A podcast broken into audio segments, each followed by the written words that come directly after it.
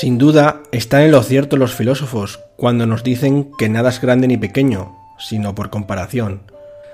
Así decía Jonathan Swift en Los viajes de Gulliver, de 1726. Hoy, en la Posada Mil Caminos, hablamos de los elementos básicos para empezar a pintar miniaturas. Comenzamos.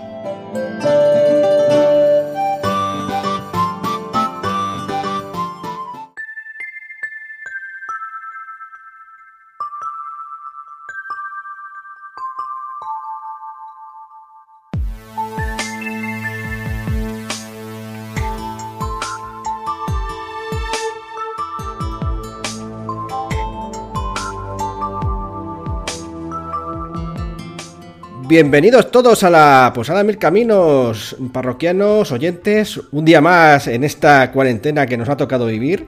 Pero bueno, eh, nos estamos llevando más o menos bien gracias a nuestros muchos hobbies, que no solamente son los juegos de rol, sino también los eh, pintar miniaturas, ¿verdad, eh, Sergio?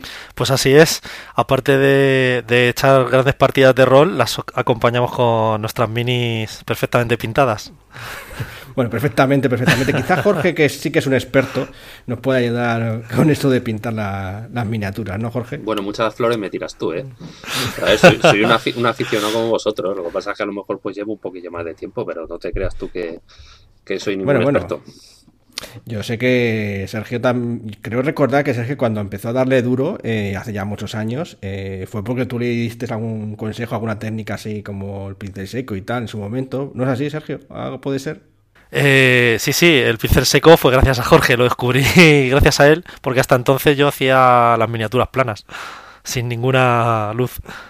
Sí, y con las tintas estas. Bueno, tintas. Bueno, tintas. Eso era un lavado de tinta, pero una tinta muy aguada. O sea, era eh, pintura muy aguada. Guarrinar la mini, hay un rato. Efectivamente. Eso era tal cual en guarrinar la mini.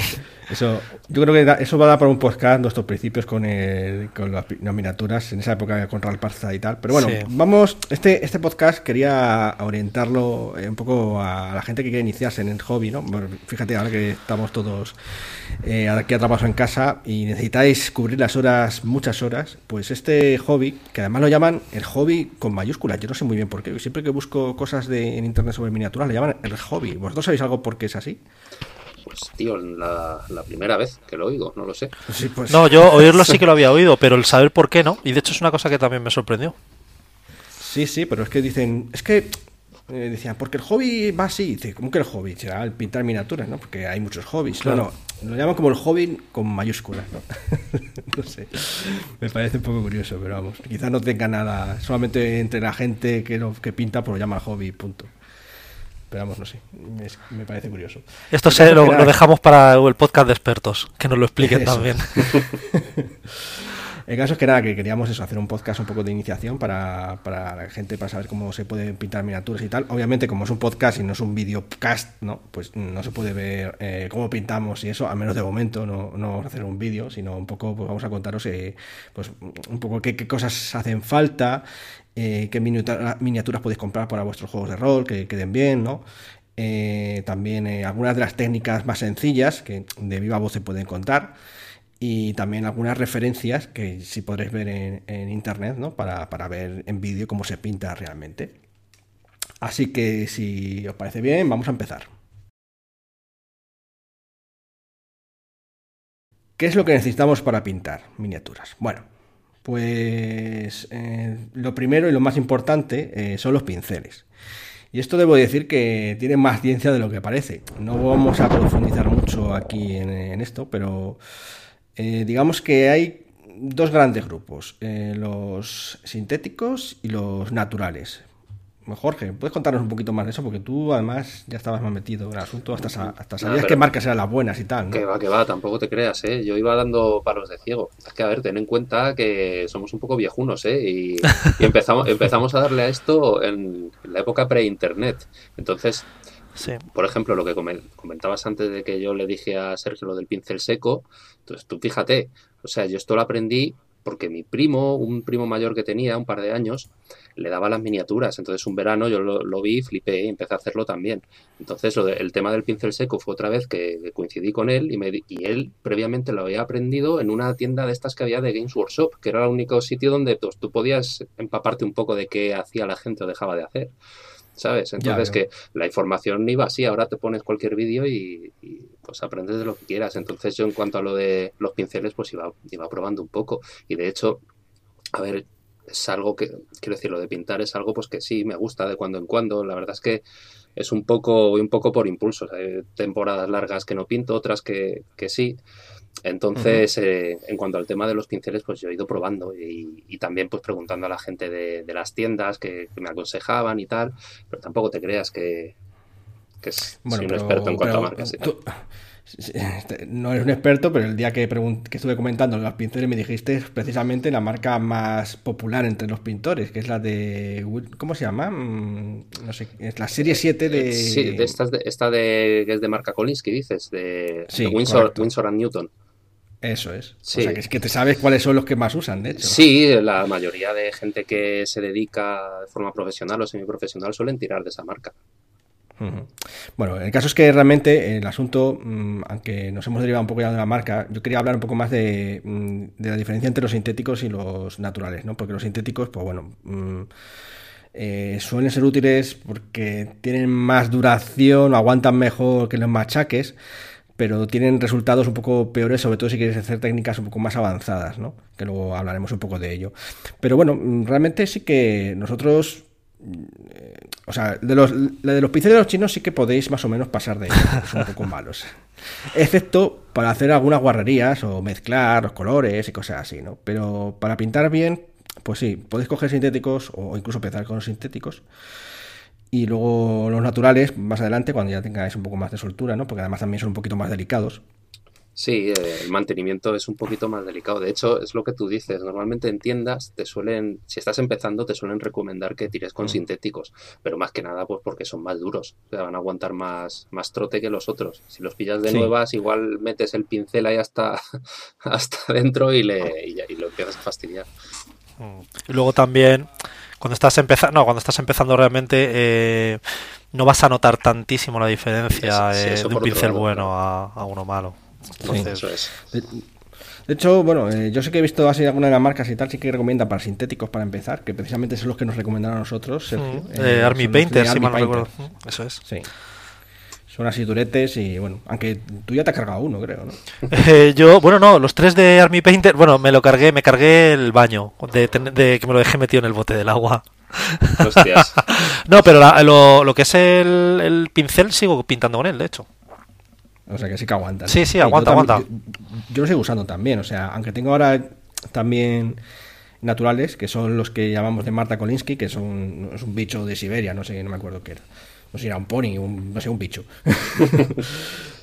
que su pelo, pues por lo visto es muy adecuado porque agarra muy bien la pintura y bueno, se permite pues algunas técnicas más avanzadas, ¿no? Pero bueno, los sintéticos, ya digo, si queréis pintar así a saco y tal, y bueno, pues como son un poco más baratos, pues si se estropea, pues duele menos, porque los de Marta Kolinsky mm, de 5 euros para arriba, ¿no? Sí, de, hecho yo, eh, fíjate, he estado con sintéticos todo el tiempo y me pillé, creo que fue el año pasado el primero, un Windsor, dije, voy a pillarme uno a ver cómo es esto, ¿sabes? Para... Ah, va a tope. Sí, sí, va, que, claro.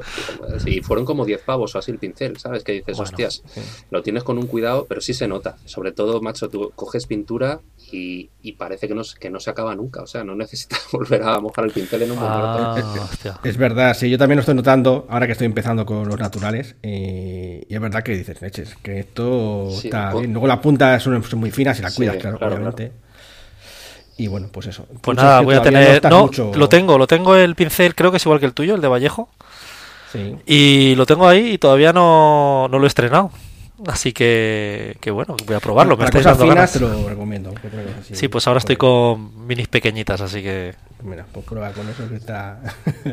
eso ya hay que cuidarlo, ¿eh? porque limpiarlo bien y tal. Sí, sí, sí. Y bueno, pues es un poco en el asunto de los pinceles, hay mucha ciencia. De hecho, los más caros y los mejores son, creo que los Da Vinci, pero bueno, eso no, no son ni que recomendables porque son súper caros. Hablamos de 50 euros por pincel y además eh, tienes que tener un cuidado de la leche. Así que bueno, los mejores son, digamos, los Serie 7 Y luego ya, pues eso, Army Painter y Vallejo te pueden valer para ir empezando o bueno, porque realmente seguramente no vais a necesitar mucho más para empezar. Luego, eh, pinturas. Bueno, eso también. Esto sí que va un poco de gusto. Uf, y aquí sí que, eh, efectivamente, aquí hay mucho debate. bueno, eh, hay varias marcas, quizás las más populares, al menos en España, son tres para mí. Yo creo que son Citadel, Vallejo y Army Painter también. Yo no sé si. Yo de Army Painter no he usado. no sé si Jorge ha usado algo de Army Painter, de pinturas. Creo recordar que tengo algunos botes por ahí. Además que los, los pillé recientemente porque empezaron a hacerse populares y tal y dije, voy a, hmm. voy a probar. Pues son muy parecidos a los de... Los botes son iguales que los de... Vallejo. Que los de Vallejo. que lo cual es más cómodo, o sea, más fácil que no se estropee la pintura y eso, porque como están enroscados y, y es por goteo, ¿no? Pues bueno, pues puedes derramarlo. Lo malo es que, al contrario que lo de Citadel, que puedes abrirlo y directamente coger la pintura del bote, ¿no? Porque tiene así como una tapita y una especie de pestañita que, vas cogiendo la pintura. Aunque los buenos pintores os dirán nunca que hagáis eso, simplemente que pongáis la pintura en, en una, una paleta. En una paleta y luego lo cogéis de ahí. Pero bueno, pues eh, hay mucha gente, no obstante, que le gusta más los Citadel en general, por como que sus pinturas son mejores. Mm, yo no sé si vosotros estáis de acuerdo. Bueno, creo que vosotros sois un poco de Vallejo como yo, ¿no? Sí, a ver, eh, como dice Jorge, cuando empezamos a pintar, no existía esto de internet, eh, las dos grandes marcas eran Citadel y Vallejo. Yo creo que Vallejo tradicionalmente, o sea, es una marca tradicional de, de ejércitos, de, con lo que se pintaban ejércitos, y de hecho Vallejo tiene dos grandes líneas, bueno, tres, porque también tiene el aerógrafo. Tiene una que es la Game Color y la Model Color. Pues la Model Color es la clásica clásica de, de toda la vida. Y yo creo que empecé, cuando empecé con pinturas acrílicas, empecé con eso. Entonces también es un poco por, por tradición. Bueno, y con Citadel también. Yo también he tenido Citadel. La verdad es que no tengo queja de ninguna. Son un poco más caras de Citadel. Sí, o sea, de precios son más caras, pero bueno. Sí, digo que a mí lo que sí, lo que sí he notado es que con Vallejo, a ver, por lo general suelen salir bien casi todos los botes de pintura, pero sí me ha pasado a veces de pillar uno y tenerlo como con mucho medio y poco, poco pigmento o sabes que alguna me ha salido rarilla y eso ah, nunca, nunca, nunca me ha pasado con Citadel. Si es verdad que cuando he comprado Citadel parece que, es un poco como una apuesta segura, quizá eso es lo que pagas. También es cierto que los colores parece que tienen como un poquito más de viveza. No sé si me explico. esa, es la, esa es la crítica, o sea, la crítica. En, cuando os digo que empecé a pintar, todavía no tenía Vallejo Game Color, la línea Game Color, y justo los de Citadel siempre se decía que eran más brillantes, colores más brillantes que para todo el tema de Warhammer pues molaba mucho más. Claro. fíjate que incluso la Game Color, que sí es, es más brillante que la, que la línea normal, digamos, Ahora sí lo ves más apagado. Si la comparas con Citadel, yo no sé qué tienen, pero son como un poquito más profundos los colores. Pues entonces ese ahí va el precio, entonces. y también lo que te digo, que muchas veces te encuentras con algún bote que, pues que no tiene la misma consistencia de, o sea, te puedes coger el mismo, el mismo bote del mismo color dos veces y la consistencia puede variar un poquillo. ¿Sabes? Cuando, cuando hablamos de Vallejo. Por lo menos eso es lo que yo, lo que yo he notado. Sí, sí, sí. Tu experiencia, ¿no? Mm. También sé que además también Vallejo eh, destaca algunos, quizá en los colores base, no especialmente, ¿no? Porque no dejan de ser colores base, pero luego tiene algunos tipos de de pinturas especiales rollo de sangre o de vómito y tal, y suelen tener, según la gente, de hecho lo usan mucho, buenos resultados, ¿no? Porque sí que le da una, consistencia como de sangre, de vómito y esas cositas. Supongo porque usan diluyentes rollo de aceite o de otro tipo que, que Vallejo a lo mejor no usa tanto, no sé. Y bueno, además tiene también otras gamas que ahora son se han hecho populares o impopulares, según se llamen, que se llaman las contras, que dicen que te autopintan la, figura. Bueno, no tanto, pero, pero sí, bueno, si eres muy baguete, eh, te pueden ayudar a, hacerlo rápido. Bueno, eso en cuanto a, pinturas. Eh, luego, imprimación. También necesitáis eh, primero hacer una imprimación de las figuras. Que luego hablaremos de las técnicas por qué. Pero imprimación en cuanto a marcas, eh, bueno, más que por lo de las marcas, eh, deberíamos decir que puedes imprimir de tres maneras, o con el pincel, o con un spray, o con un aerógrafo. Como el aerógrafo, si estáis empezando, no queréis tener trastos por casa, como me pasa a mí, por lo menos, eh, pues me queda un poco solamente lo del, lo del spray y, la, el pincel. Y bueno, veo que casi todo el mundo está de acuerdo en decir que lo del pincel, mm, caca ¿Vosotros qué pensáis de esto? No sé, yo siempre, siempre he tirado de, spray, la verdad. Nunca me ha dado por imprimir nada con, un pincel. pues yo justo al contrario. Sí, hostias. yo siempre imprimo con pincel porque digo, bueno, ¿qué hago? Tengo un bote rojo, un bote negro, un bote blanco, un bote, bueno, blanco y negro sería lo base, ¿no? Y al final siempre como tampoco he pintado ejércitos, tampoco he pintado tan a lo bestia, pues siempre he imprimado en, en pincel. Es verdad que queda mucho mejor en spray, ¿eh? ojo, eso no lo voy a negar. ¿eh? Y respecto a los sprays, sí que voy a decir, sí que voy a lanzar una. Voy a echar una lanza en su favor de Citadel, porque he probado los de Vallejo y los de Citadel. Y bueno, no he probado los de Army Painter, ni de otra marca, pero vamos, los de Citadel en, cuanto a imprimación me parece muy superior a, lo que he visto. Y bueno, según por lo visto, según la voz populis, eso, es así. Y yo lo he probado en mis propias carnes, así que eh, mejor aunque cuesta un, euro más o dos que el de Vallejo, mejor los de Citadel, ¿vale? Para, para si queréis en spray. Si queréis en pintura, cualquier pintura blanca, negra o gris os puede valer de imprimación.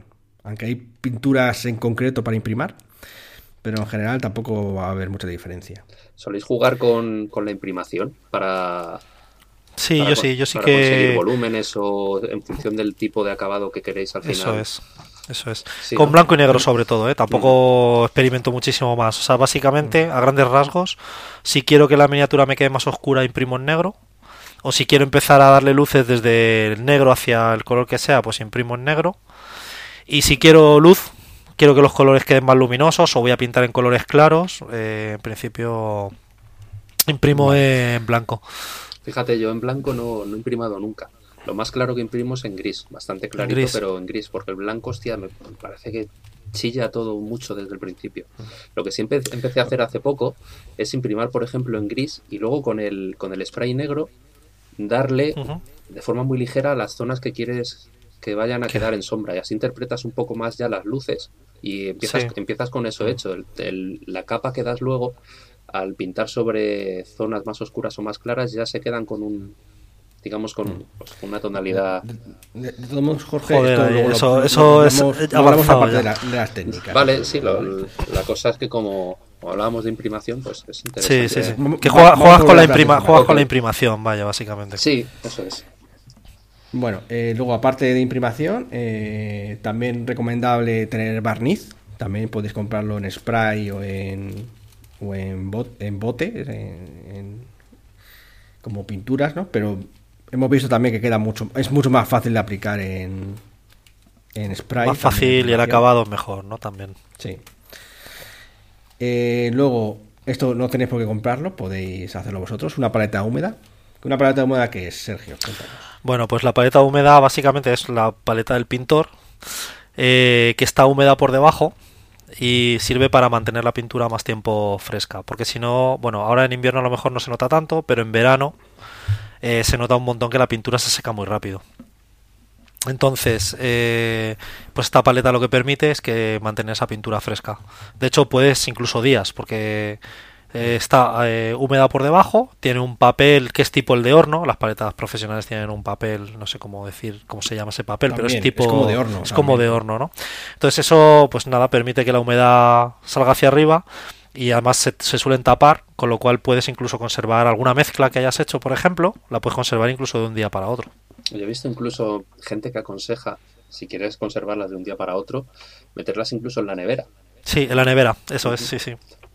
Mm. o sea, aparte del papel de horno, necesitas también eh, una base. ¿Para fabricarla en casa te refieres? Sí. Sí, bueno, eso es muy sencillo. Es con un tupper, eh, un tupper del chino, ¿vale? Y luego eh, bayetas de cocina. Entonces las recortas con la forma del tupper y, lo llenas, el tupper más o menos hasta una altura, pues pones a lo mejor cuatro o cinco capas de bayeta y eso lo humedeces hasta que no gotee cuando lo vuelcas, pero que cuando aprietes con el dedo notes que, está húmedo. bueno, como la, sí, como la bayeta, vaya, cuando están húmedas, ¿no? Y, recortas un cachito de papel de horno, por eso decía lo del papel de horno antes, con, con ese tamaño lo pones encima, se queda pegado por la humedad y ya echas la pintura encima a partir de ahí, pues pintas. Y cuando se te acabe, si te llene todo, pues quitas el papel, quitas el papel y, pones otro, eso es. Eso es. Pues eso es la manera así casera de hacerlo. Eso es. Se, pueden comprar también. Sí. hay también de varias marcas y demás.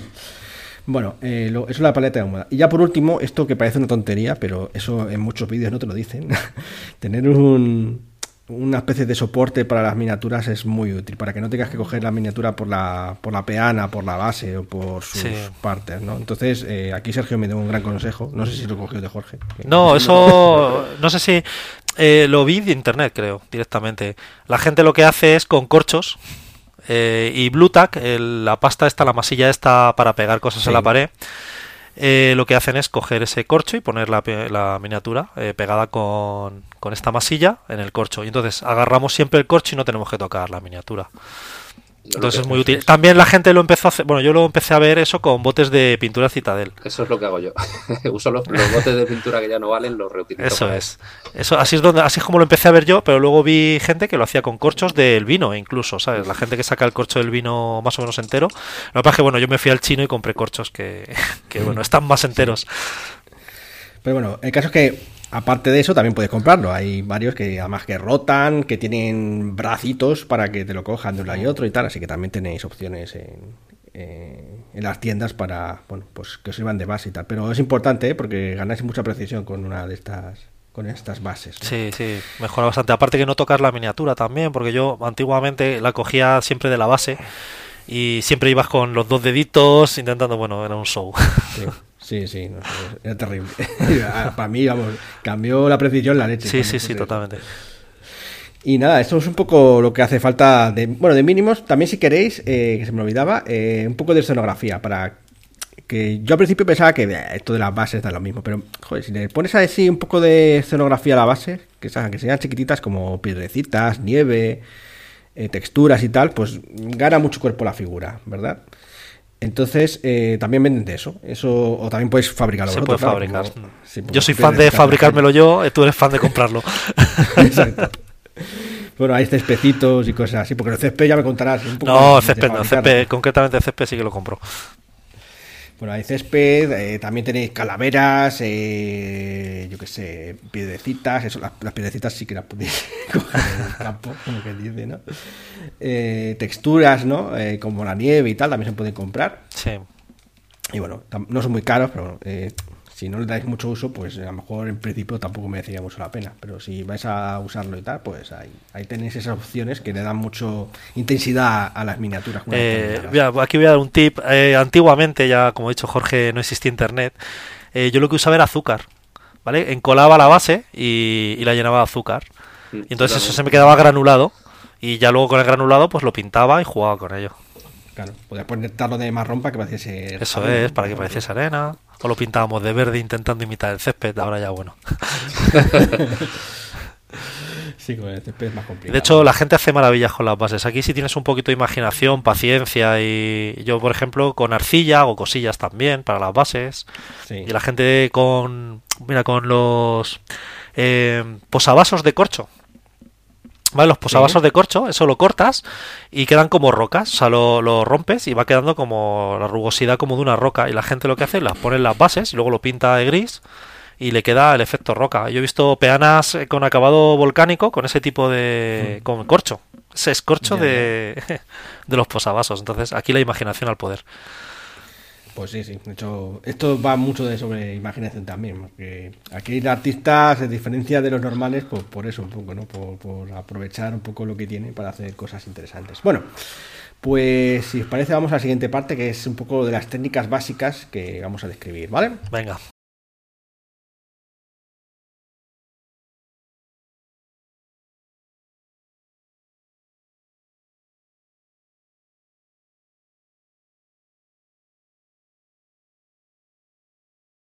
Pues nada, aquí estamos de nuevo. Eh, vamos a hablar sobre las técnicas básicas que podéis usar. Y bueno, eh, como no lo vais a ver, tendréis que escuchar cómo más o menos se hacen. Y si os interesa, pues hay muchos vídeos que luego os haremos alguna referencia al final del podcast.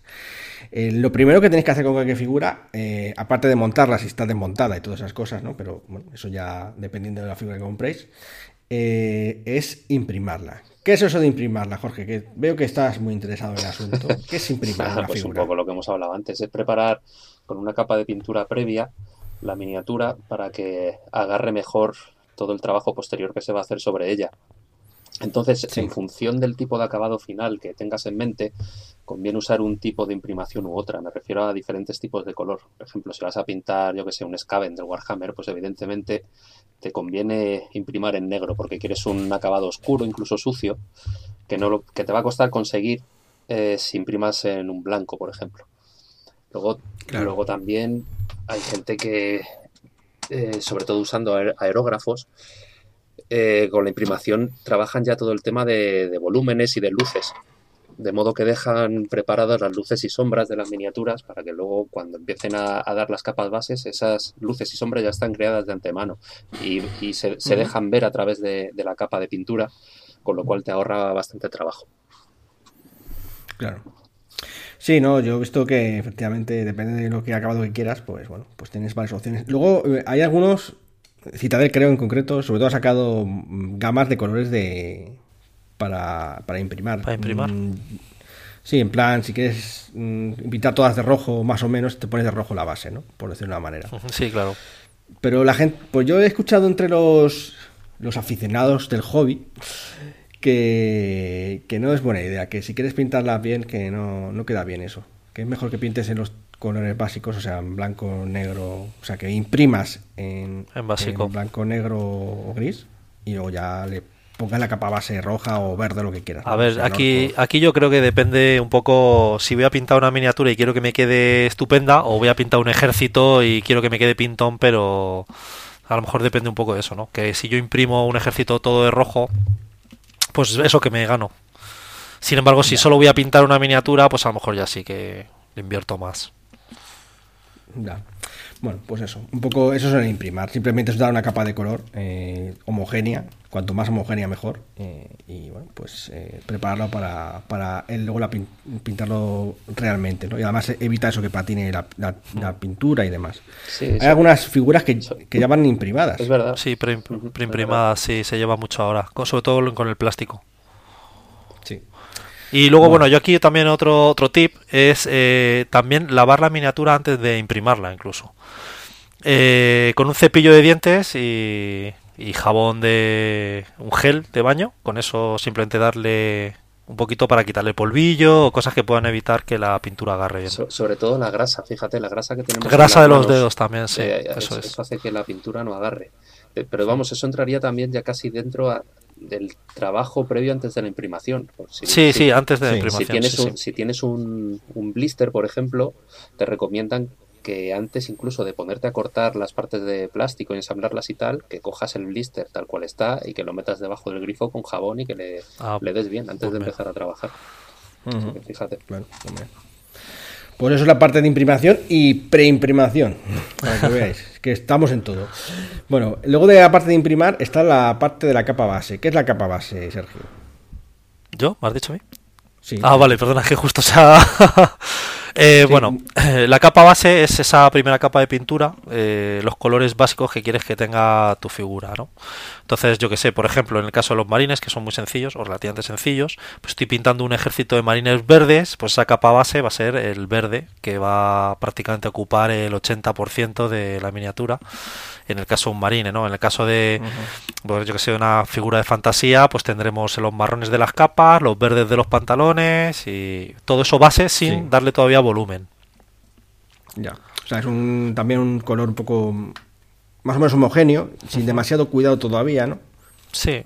Sin, sobre todo eso, sobre todo sin volumen, sin luces, sin, esa es la capa, eso, base, ¿no? Un poco lo que dice su nombre. Vale, pues esa es la, digamos, otra técnica, no es una técnica obligatoria, ¿no? Porque ya es lo que es pintar, básicamente, eh, pero vamos, sin, sin darle mayores aires y, mejoras.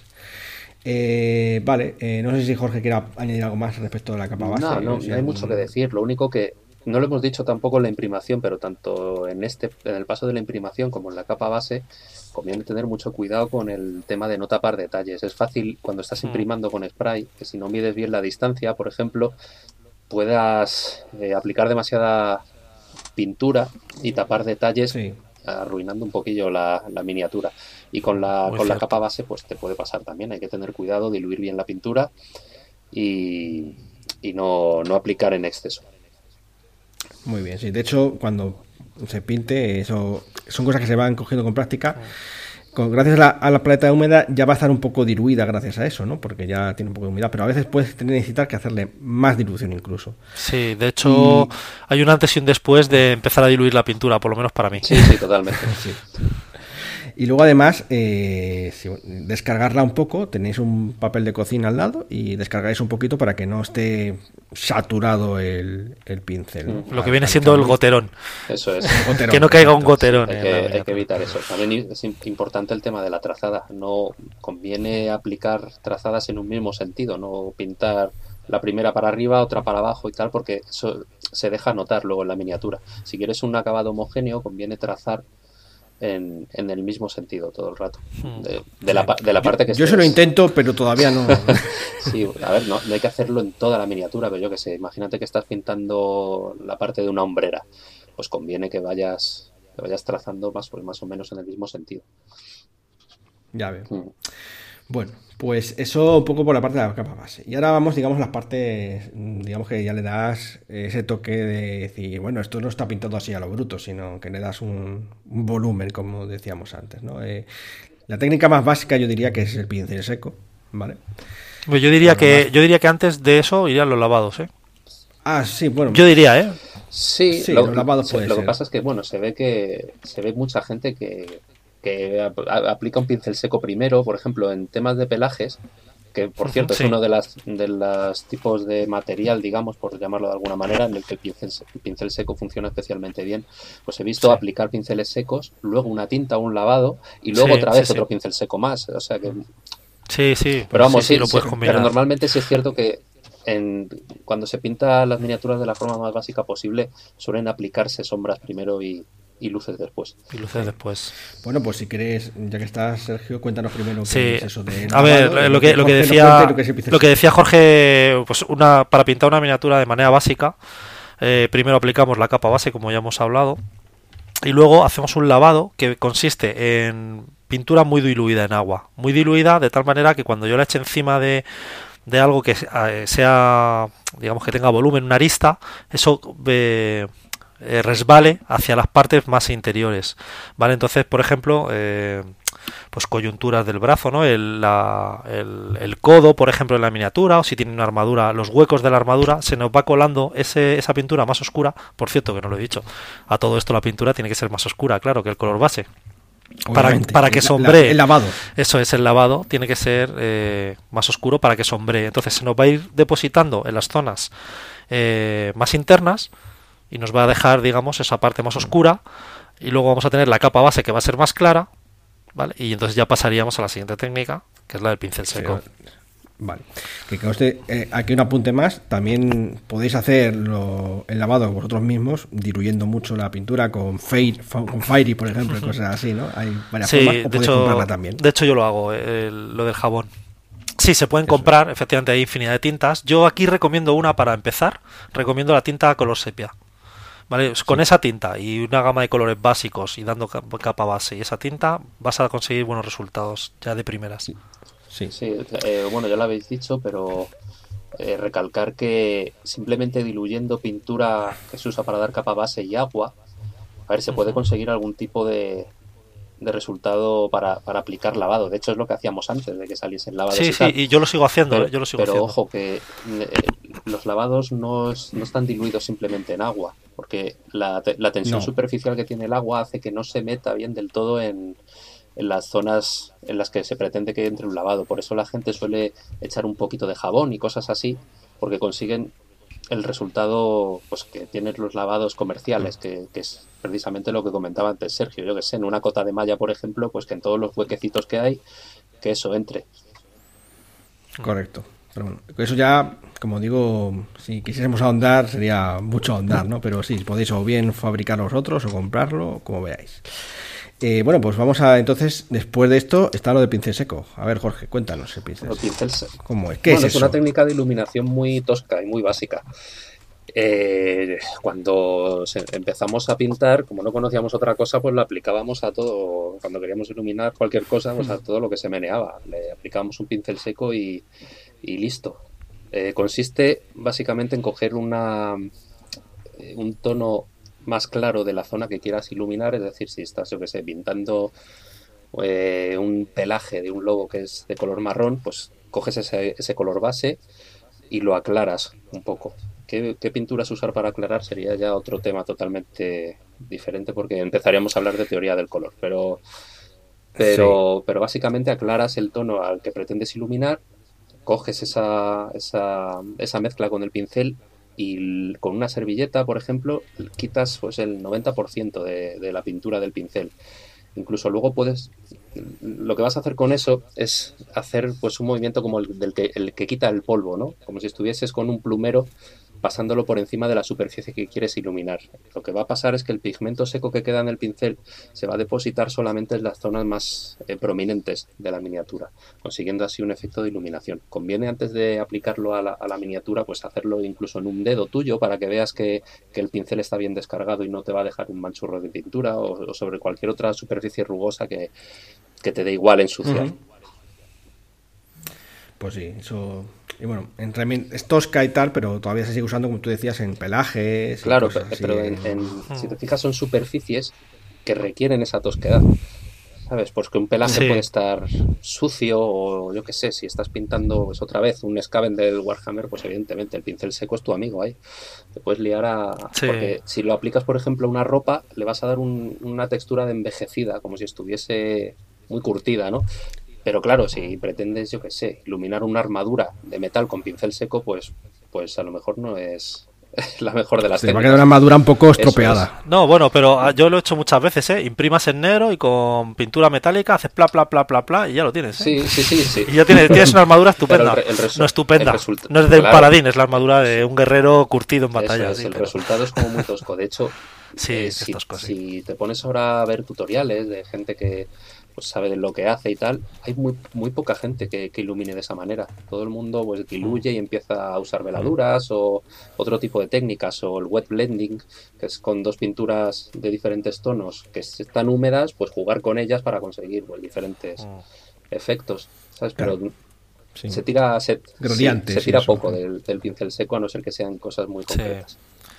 Sí. o sea, se utiliza, por ejemplo, dijiste antes pelajes, eso es mm. obvio, pues eh, para rocas también lo he visto mucho. para, terrenos y cosas Armas muy estropeadas, metálicas, yo que sé, una espada hecha así con muy mellada de un orco, por ejemplo, pues sí. ¿Qué pasa? Que es una técnica que es muy muy fácil de aplicar. Entonces, si para si te estás iniciando en esto, pues pues está, está muy bien para empezar a, probar cómo, cómo iluminar algo. Aquí hay que decir una cosa, y es que el pincel que cojáis no le tengáis mucho cariño. es verdad.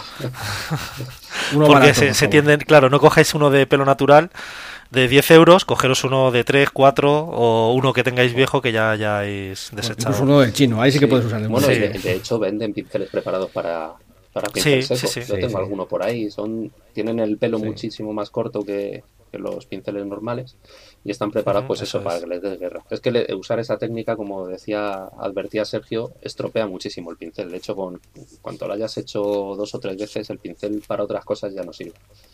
Ya no sirve. No, se estropea. Bueno, pero es una técnica de iluminación, la más básica, que no vamos a andar mucho más en técnicas de iluminación porque eso sí que nos llevaría mucho tiempo y, tendríais que verlo porque no, no es fácil.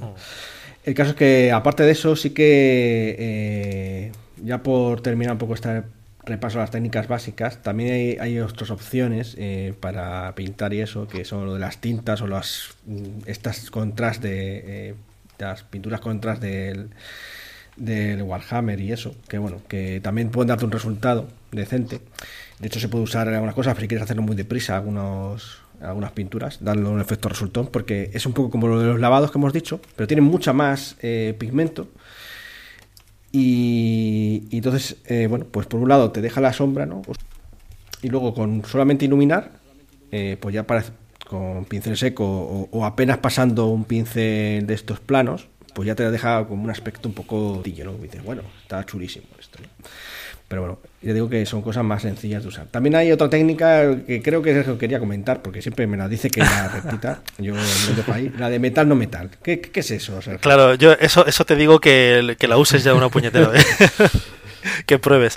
Bueno, metal no metal, eh, un poco como su nombre indica, es eh, simular metales con pinturas no metálicas, con pinturas mate normales, hacer la iluminación de tal manera que parezca eh, que es metálico. Entonces, por ejemplo, en el caso de las armaduras, pues lo que haríamos es buscar mucho contraste. Bueno, en el caso de las armaduras, en el caso de cualquier metal, ¿no? Pero bueno, pongo el ejemplo, por ejemplo, de una armadura, una hombrera. Eh, pues eh, pintaríamos, iríamos desde la parte más baja de la hombrera a lo mejor hacia la parte más del hombro que estaría más iluminada, pues eh, pasaríamos una transición de negro o de casi negro, un gris muy oscuro, al blanco muy rápidamente, como ocurre con los metales realmente. Cuando un metal brilla, la plata brilla y de repente el brillo es muy blanco en muy poco tiempo, ¿no? en muy poco espacio. Pues intentas hacer ese efecto, es un degradado muy rápido y esa es la complejidad, que no es un degradado donde eh, vayas a utilizar mucho espacio para hacerlo. Entonces, eh, bueno, y, además son colores totalmente de contraste, buscas el contraste. Entonces es un poquillo complicada, hay que dedicarle un poco de tiempo. A mí me lleva mucho tiempo todavía, no soy un experto ni mucho menos. Pero sí que es verdad que los resultados, cuando te queda eh, a mí me gusta mucho cómo queda porque no brilla tanto como un... Queda más como dibujo, queda más, no sé. A mí me gusta, es, una técnica que queda, queda chula y que animo a todo el mundo a probar.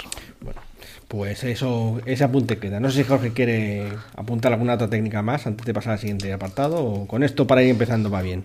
Sí, yo creo que yo creo que hay de sobra. igual, igual, que igual que con tu primer pincel sintético, con eso puedes hacer hasta que hasta que sabes eh, sacarle un poco de partido, puedes hacer de todo con eso. Te da para la cuarentena entonces, ¿no? sí, sí. Sí, para la cuarentena, para la cuarentena da. bueno, depende de lo que se extienda. bueno, vamos al siguiente apartado que es ¿qué figuras comprar? Allá vamos.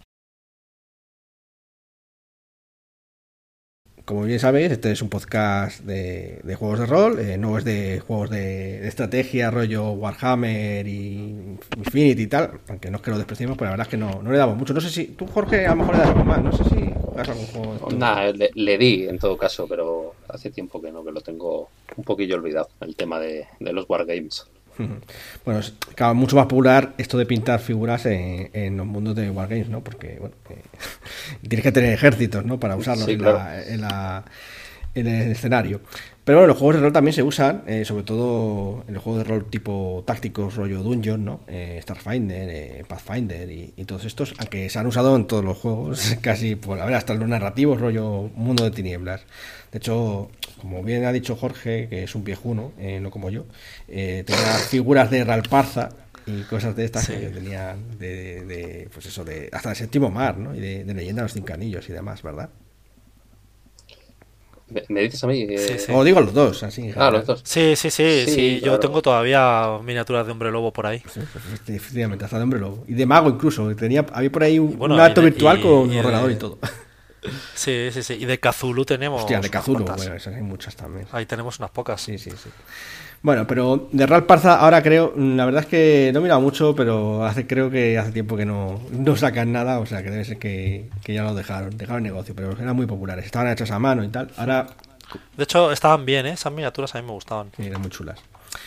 Pero bueno, ahora tenéis otras opciones que comprar y bueno, queríamos haceros una guía de miniaturas un poco eh, que sean un poco afines a, nuestro, a nuestros gustos roleros, ¿no? que nos puedan valer para nuestras partidas, eh, ya sean de ciencia ficción o, de fantasía.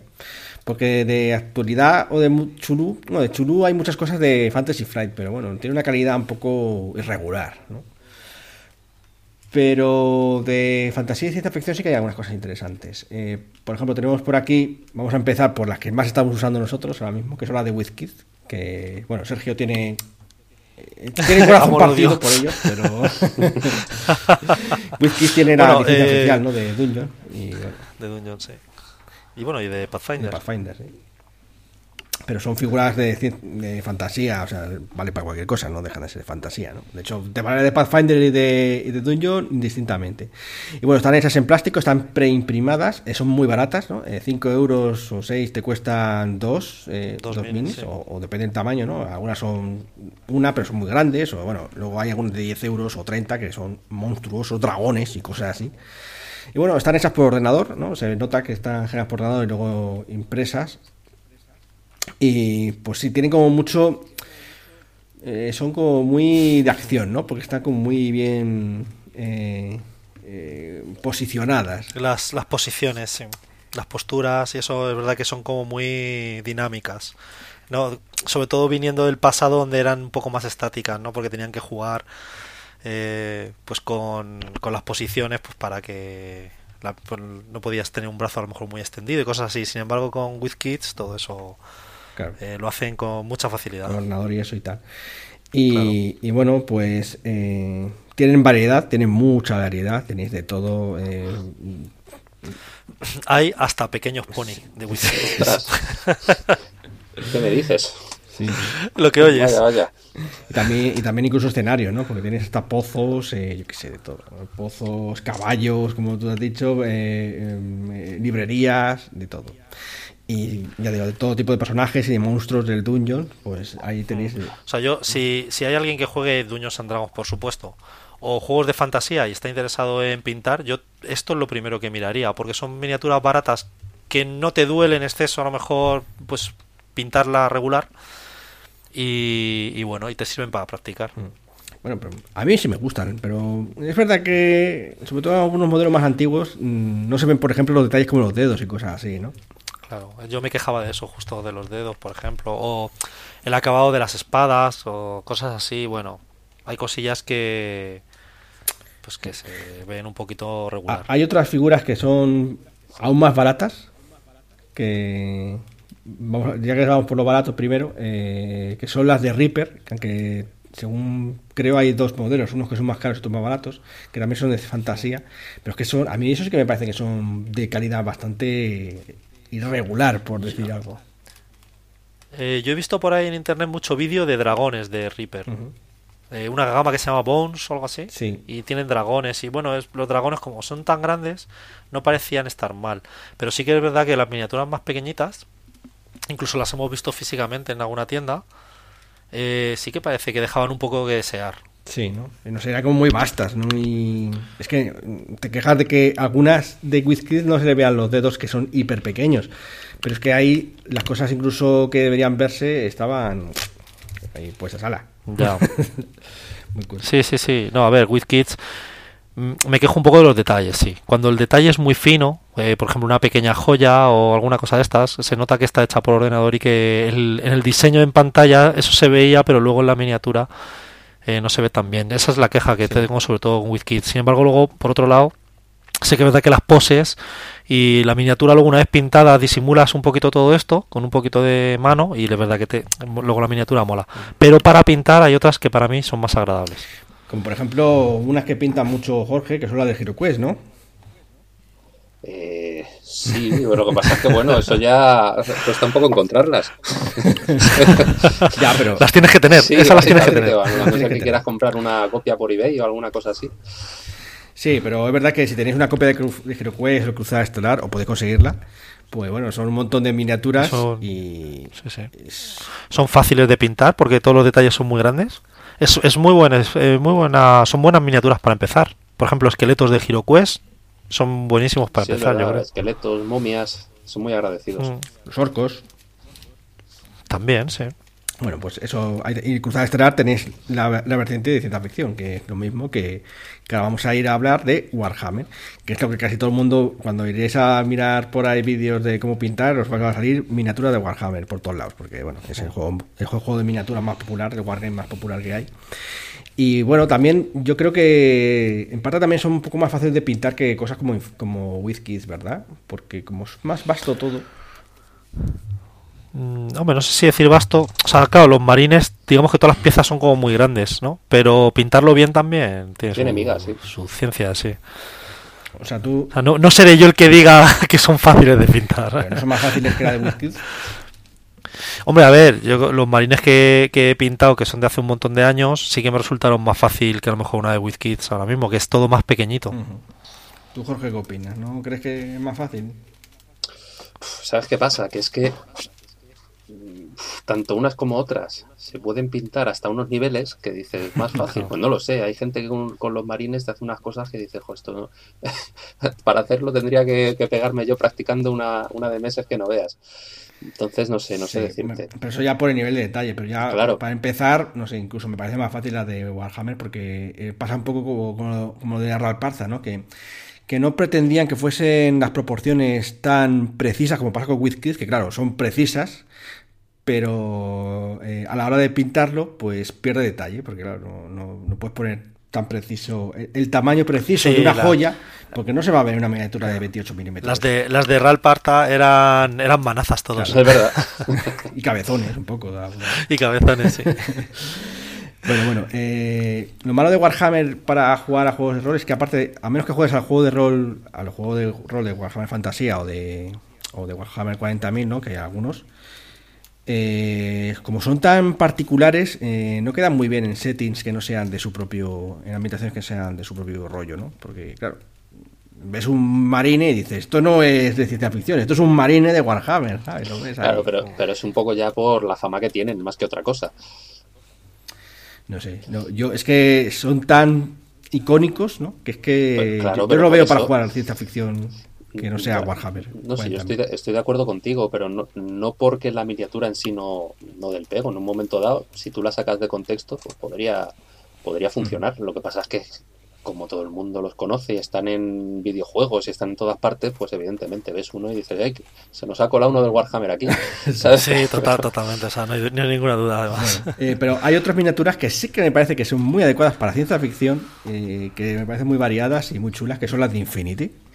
Que eso, no sé, Jorge, ¿tú las conoces, la de Infinity? Porque no hemos hablado mucho contigo eso. Eh, no, las he, a ver, no sé si he llegado a verlas. Quiero decir, las he visto en vídeos, he visto gente pintándolas y tal, pero creo que no he llegado a tenerlas en la mano. Pues bueno, son también de ciencia ficción eh, son así muy cools, ¿no? Todos son muy cools, todos los personajes que, muestran, ¿no? Eh, pero van bastante el pego para, para ciencia ficción, aunque bueno, nuestra eh, querida eh, parroquiana Claudia no le gustan demasiado porque por lo visto son demasiado sexys. es verdad que las chicas las, han puesto bastante todas en, en plan mm, femi pegar hostias, ¿no? Algo así, Pero bueno, está, curioso. Y los tíos también en realidad también son muy molones, ¿no? Porque van así con echando pectoral, muy, muy masculinos. Pero bueno, está, está bien. Eh, yo, a menos para juegos como rollo Starfinder, no encontraba nada que sí que fuese adecuado. Pues me parecían unas figuras bastante adecuadas para, para ambientaciones de, ciencia ficción. Luego, aparte, eh, como reseña, eh, también hay una página que se llama, bueno, una empresa que se llama HeroForge, que os hace las figuras a, eh, a, demanda, ¿no? Le decís que quiere una figura así, con el pelo asá, de este sexo, de este tamaño y tal, y ellos os lo hacen con una página web que tienen ahí con en 3D. Tú vas montándolo como si fuese un, los muñecos esos que jugaban jugábamos de pequeño, o sobre todo las chicas, ¿no? Eh, para montarle el vestidito encima y todas estas cosas y tal, con papel, ¿no? Pues algo así. Ah, sí. Pues... Pues, pues... lo desconocía, ¿no? Fíjate, qué curioso. Eso para hacerte a medida algo para, para un personaje jugador en concreto, cosas así, está guay. De, de, hecho, nuestro querido parroquiano Alberto está, está ahí rumiándose a hacer su personaje de Dungeon, que no puede... ¿Cuál es el problema? Que es caro, es caro. Es una figura y a lo ah, mejor te cuesta entre 30 y 60 euros, depende del material y eso. bueno, claro, pero es que, Dios, esa demanda, eso, eso se paga. Sí. Sí, sí. Efectivamente. Y bueno, por último, Sergio nos ha descubierto otras figuras que nos va a contar ahora, que son más rollo samuráis, algo así, ¿puede ser? Sí, es bueno, es una empresa española que se llama Zenith, que fabrica metal y, bueno, tiene varios juegos, pero yo en concreto eh, hay un juego que se llama Kensei y otro que se llama Tori, que utilizan las mismas miniaturas de esta empresa. Y, bueno, no es tan mal. La verdad es que me hice con una cajita, con un, bueno, un juego de estrategia, estos de escaramuzas, de partidas de estas cortas, ¿no? Yo no, yo no he jugado mucho, pero, pero sé que existen estos jueguecillos muy típicos ahora. Y ambientada en el Japón feudal. Entonces, bueno, eh, buscando miniaturas para Leyenda de los Cinco Anillos, me encontré con, me encontré con esto. Bueno, me lo, me lo recomendó un amigo que me dijo que miras este juego de escaramuzas y lo miré, la verdad es que me gustó y me pillé 10 miniaturillas de estas y una cajita, vaya, con 10 miniaturas. Y no están mal, de momento tampoco les he dado mucha guerra, las he sacado un poco de la caja para verlas. Y, bueno, no tienen mala pinta. O sea, también para, si quieren ambientar, pues la leyenda de los cinco anillos en este caso. Sí. También tienen otros juegos como Nemesis, que no sé muy bien ahora mismo eh, de qué va, pero bueno, sé que se llama Zenith Miniatures, de la empresa, ¿vale? Por si quieren, tienen curiosidad. Pues bueno. Pues hay muchas otras figuras, obviamente, no podemos describirlas todas porque nos podríamos tirar aquí mm, toda la cuarentena, básicamente. Entonces, eh, bueno, pues ahí tenéis un poco lo que nosotros estamos usando un poco para nuestras partidas de rol, ¿vale? Así que ahora ya para terminar el podcast vamos a hacer recomendaciones de videoblogs que podéis eh, ver en internet para, pues, para aprender el hobby Lo que decía antes, eh, recomendaciones. Eh, Jorge, tú que te has empapado bien, damos una recomendación para, los chicos que quieran y chicas que quieran empezar en esto. Eh, pues vamos a ver. Yo últimamente estoy viendo, a ver, hay un montonazo de canales de YouTube de gente que pinta y, y básicamente puedes coger información de prácticamente de cualquiera de ellos. Pero, a ver, yo estoy ah, viendo uno últimamente que me gusta mucho, que se llama Miniature Art TV. Lo que pasa es que esta peña pinta, pinta alto nivel, pero son varios los que están dentro del canal, aunque lo lleva una, sola persona, que se hace llamar Banshee, como, como digamos, como nickname, vaya. Eh, pero vamos, que lo que decía que son varios y hay algunos que pues, se dedican a técnicas más básicas o técnicas de pintura más orientadas al wargaming. Entonces, tienen cosas muy, muy chulas. Tienen su Patreon también, por quien los quiera apoyar o conseguir material exclusivo, aparte del que publican. Y nada, muy, muy recomendable ese, canal. Muy bien, pues eso. ¿Cómo hemos dicho que se llamaba? ¿Miniature TV? Miniature Art TV. Miniature Art TV. Miniature Art. Pues lo apuntamos. ¿Y tú, Sergio, qué estabas viendo? Porque has contado antes también. Bueno, yo, yo aquí tengo dos canales en español. Sí. Uno de ellos se, llama Eureka Miniatures. Son unos chicos que la verdad es que lo hacen francamente bien. De hecho, a mí se me escapa. Yo, bueno, como os comentaba fuera de micrófono, yo lo que hago es ver lo que hacen ellos y adaptarlo a mi nivel. Sí. vale, y luego tengo otros que alguna vez, sobre todo para empezar, que se llaman Chapa y Pintura. Además, el nombre es fácil de recordar. me suena, me suena estos chicos, Sí, estos chicos, eh, los primeros vídeos que tienen, explican un poco todo lo que hemos contado nosotros de qué, es lo necesario para pintar y te cuentan un poquillo eh, lo más básico, desde lo más básico hasta un poquillo más avanzado. Y están bien, para sobre todo para empezar, porque a lo mejor los de Eureka, eh, para empezar con ellos, te puede incluso intimidar. Ya, entiendo. Bueno, eso está, está bien. Yo también debo decir que, como Jorge, pues en realidad muchas veces busco así en general, ¿no? Eh, digo, a ver, quiero hacer no sé qué. Entonces, pues bueno, pues busco alguna técnica. Pero bueno, aunque empieza con otros canales, así que incluso era también rollo, a lo mejor no eran de miniatura, sino que bueno, te daban algunos consejos y tal, y también te valía. Eh, ahora mismo los que estoy siguiendo más eh, son dos canales, que uno es Miniature War, que es un chico ahí que explica bastante bien y está, está bastante entendido, te explica varias técnicas, incluso efectos en concreto, en plan, ¿quieres hacer una llama de fuego? Que a veces me preguntáis, ¿cómo habéis hecho eso? Pues que he visto en el vídeo este cómo se hace. sí, tiene como varios, ya no hablando de técnica en concreto, en plan decir eh, qué son los lavados y tal, sino en plan, no, vamos a hacer esto, ¿cómo se hace esto? ¿no? Pues, sí, lo que hace resultados. El resultado de eso. Entonces eso también está bien. Y luego también estoy siguiendo otro habitualmente que se llama Kazalid, con K, K-H-A-Z-A-L-I-D. Que bueno, este no lo fíjate, ese no lo veo tanto por sus técnicas y tal, aunque alguna vez también, sino por en plan. Es que hace muchos análisis de productos. Y pues, ¿cuál es la mejor eh, paleta húmeda? ¿Cuál es la mejor tinta? No sé qué tal. Entonces te lo compara ahí, te hace pruebas, te enseña las texturas, no sé qué. Entonces, bueno, pues me gusta también, pues digo, ah, pues no sé qué voy a comprarme, digo, pues voy a comprar esto como, orientación, ¿no? Un poco de, de, qué artículos pueden ser útiles o no a la hora de pintar. bueno, eso es un poco los que yo sigo también. Así que, bueno, eh, a menos que queréis añadir alguna cosa más respecto a, esto de recomendaciones para, aprender a pintar. Eh, no, bueno, simplemente a lo mejor eh, una síntesis de todo lo que hemos hablado para que no, no le explote la cabeza a ningún a nadie que quiera pues empezar. que tú estás hablando, cuéntanos. sí, pues mira, eh, para empezar a pintar, eh, pinceles, evidentemente. Yo compraría un kit de pinturas de estas que ya vienen hechos, tanto de Citadel o de Vallejo, o incluso seguro que Army Painter también tiene alguna de estas. Directamente me compraría algo así y empezaría con eso. Luego miniaturas, necesitamos miniaturas. Y bueno, la imprimación también. Y yo creo que con eso podríamos empezar. O sea, imprima, imprimación, pinceles, pinturas y miniaturas. Y con eso podríamos empezar a tirar. Y, luego, pues eso, tampoco liarnos mucho la cabeza en nuestra primera miniatura, aplicar eh, una imprimación en blanco en negro sin darle más vueltas, poner una capa base, hacer un lavado y luego iluminar de la manera más sencilla posible. Y con eso vais a ver que, que ya esa miniatura mola. O sea, además lo habéis hecho vosotros y por eso os va a molar más también. Entonces, que no le tengáis miedo sobre todo y que lo intentéis, sobre todo pues eso, lo que hemos dicho con miniaturas como las de Reaper o With Kids, o si tenéis el Hero Quest, claro. o si tenéis el Hero Quest, eh, lanzaros al charco y no tengáis miedo. ¿Tú opinas lo mismo, Jorge? ¿Alguna recomendación más para los que No, simplemente eso, lo que ha dicho Sergio, empezar suave, como aquel que dice.